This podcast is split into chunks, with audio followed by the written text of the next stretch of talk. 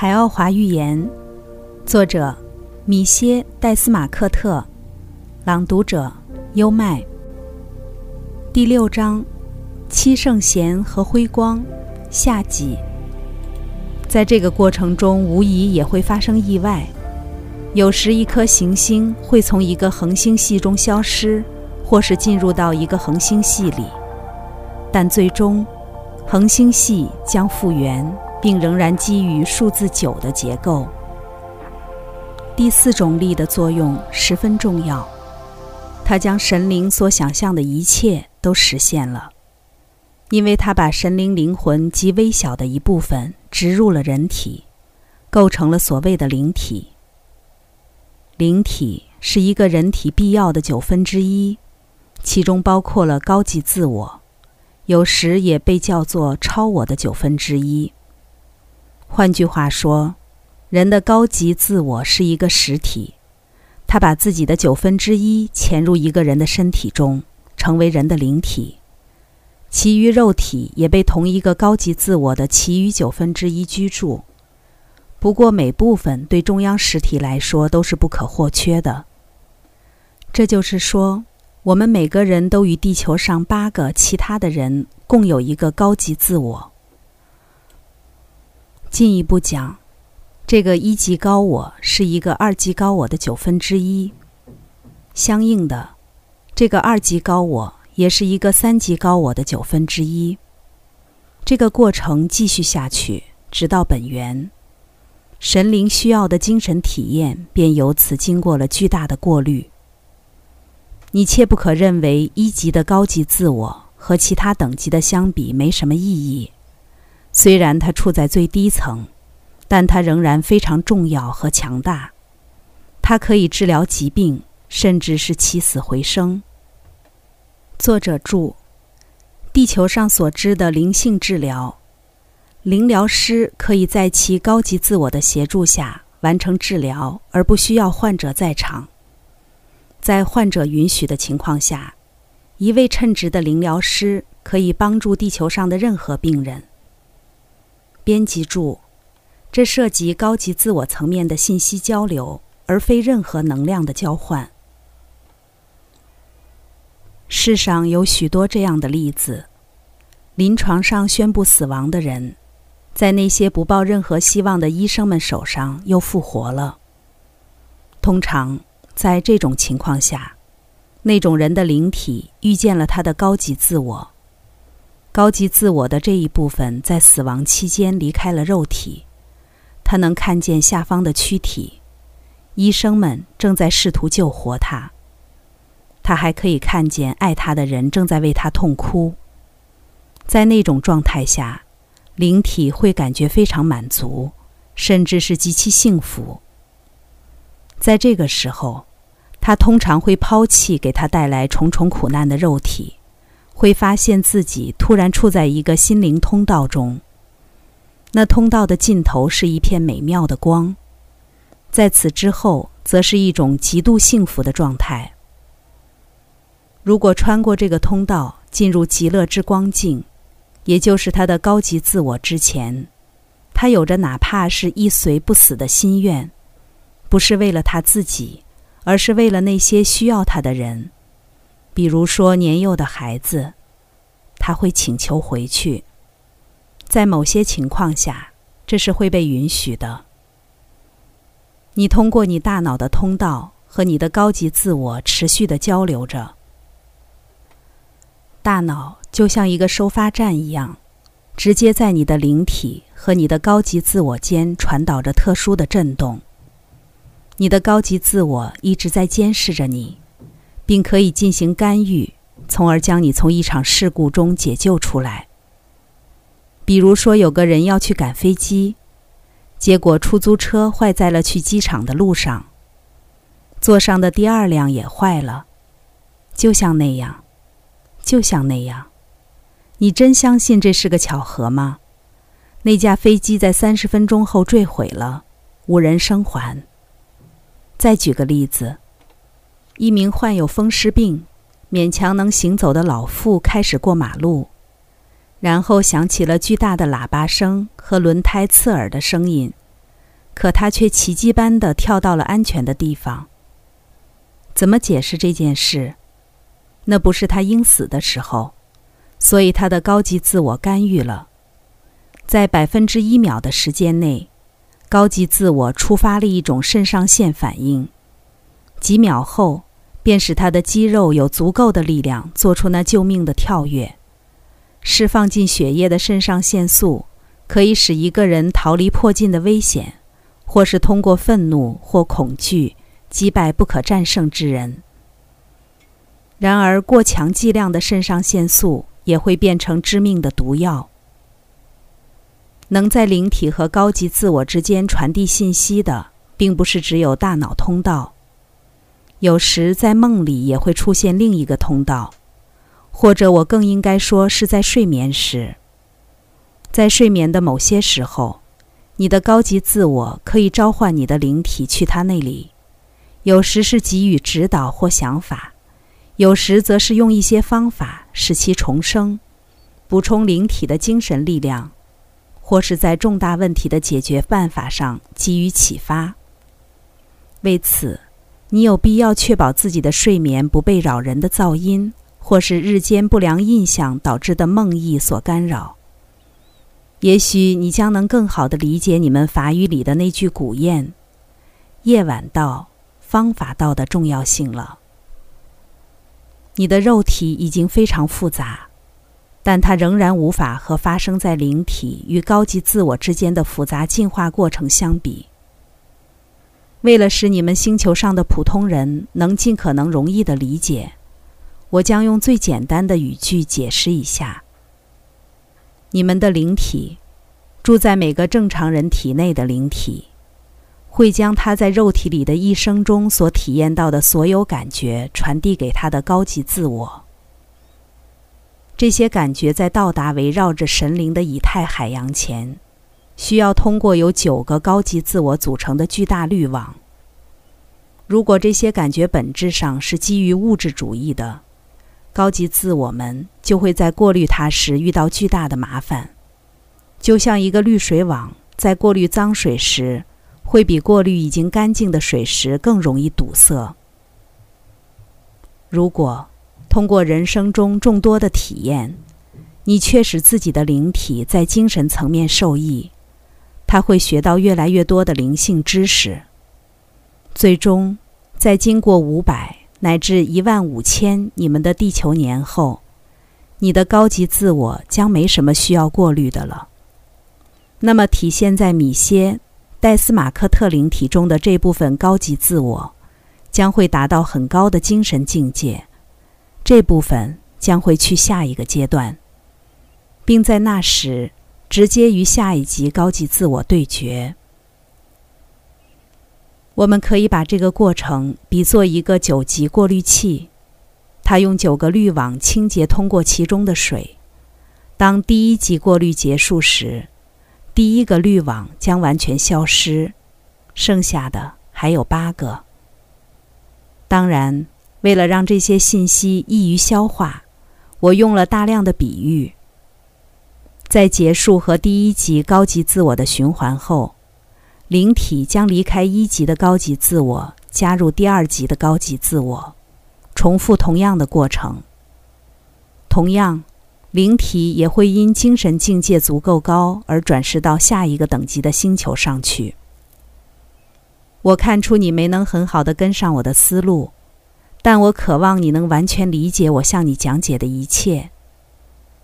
神灵用他的智慧，利用第四种力。规定了行星的九个等级。现在，你所处的海奥华行星的级别是九，也就是最高等级。地球是一个一级星球，也就是最低等级。这意味着什么？地球就像是一个幼儿园，教学着重于基本的社会价值观。一个二级星球可以类比成一所小学。教授更深层次的价值观，在这两类学校里，成人的指导必不可少。第三级行星就好比中学，学生可以在那里更进一步的探索价值观的基础。接下来你将去大学，在那里，你将被当作成人看待，因为你不仅已掌握了一定的知识，而且也要开始承担公民责任了。这就是发生在九个等级的行星上的进化模式。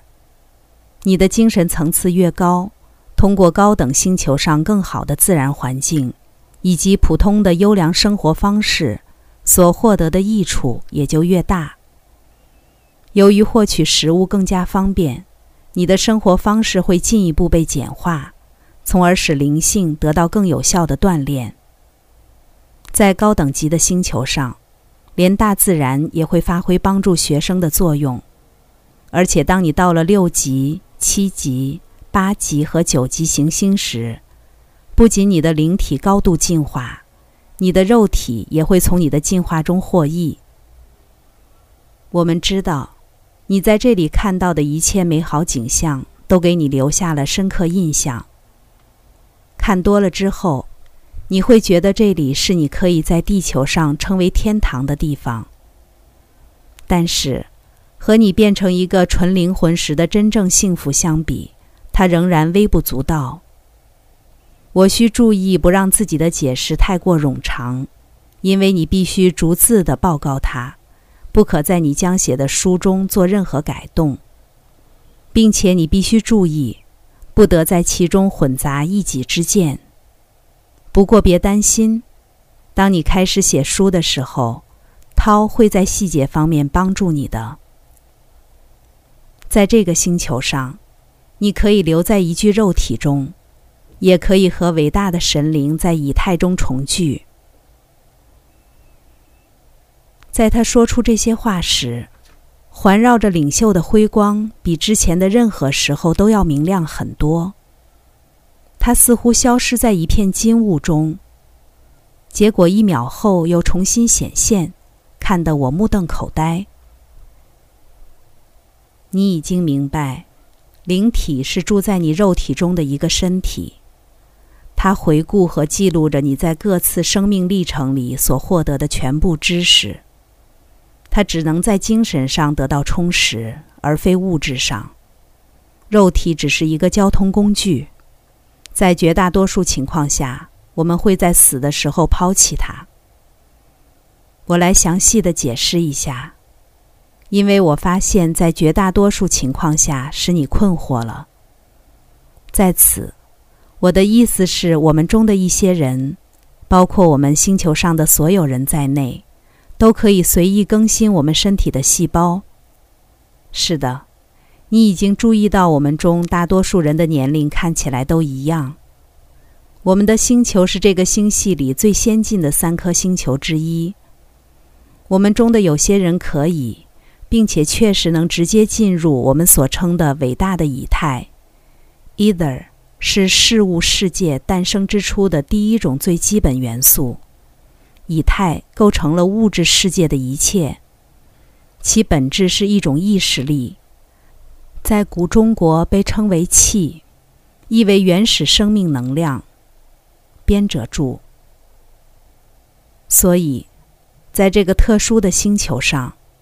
我们在物质和精神方面都到达了一个近乎完美的程度，但就像宇宙中存在的所有生灵一样，我们仍然有我们要履行的职责。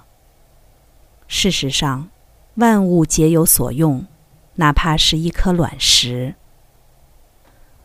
作为一个高等星球上的人类，我们的任务是去指导，去协助精神层面。有时甚至是物质方面的发展。我们能提供物质援助，因为我们是在科技上最先进的一群人。的确，如果一个父亲没有一定的年资，受过更多的教育，拥有更强的交际能力，怎能给予他的孩子精神指导呢？如果有时出现了不幸的情况，孩子需要被体罚。父母的身体要比孩子的强壮，难道不是一件重要的事情吗？某些拒绝听从劝告、非常顽固不化的成年人，也需要通过物理手段加以纠正。你，米歇，来自行星地球。这类行星有时被称为“忧伤的星球”，这个名字的确很恰当。但它之所以这样，有其明确的原因。那里有非常特殊的教学环境，并不是说那里的生活艰难的以至于你们必须做一些不该做的事儿。你不能随心所欲地违背自然规律，你不能随意毁坏神灵给你准备的一切。也就是说，你不能随意破坏神灵精心设计的生态系统。一些国家，比如说你所在的澳大利亚。正开始对生态表现出极大的尊重，这是迈向正确方向的一步。但即使在那个国家，污染都分为了哪几种？仅仅是空气和水污染吗？对于作为最糟糕污染之一的噪音，又曾做过哪些处理呢？我说最糟糕，是因为人类，比如说澳大利亚人，完全不在意它。当询问一些人是否会对交通噪音感到厌烦时，他们的回复会令你意外。在百分之八十五的情况下，会是：什么噪音？你在说什么啊？哦，那种噪音，我们习惯它了。而且正是因为他们习惯它了，才导致了危险的存在。就在这时。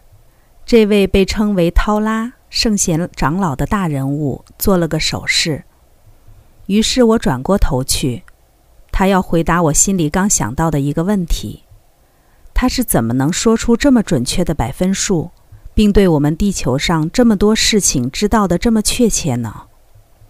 回头一看，我惊讶的差点叫了出来，因为比阿斯特拉和拉涛利正站在我的身后。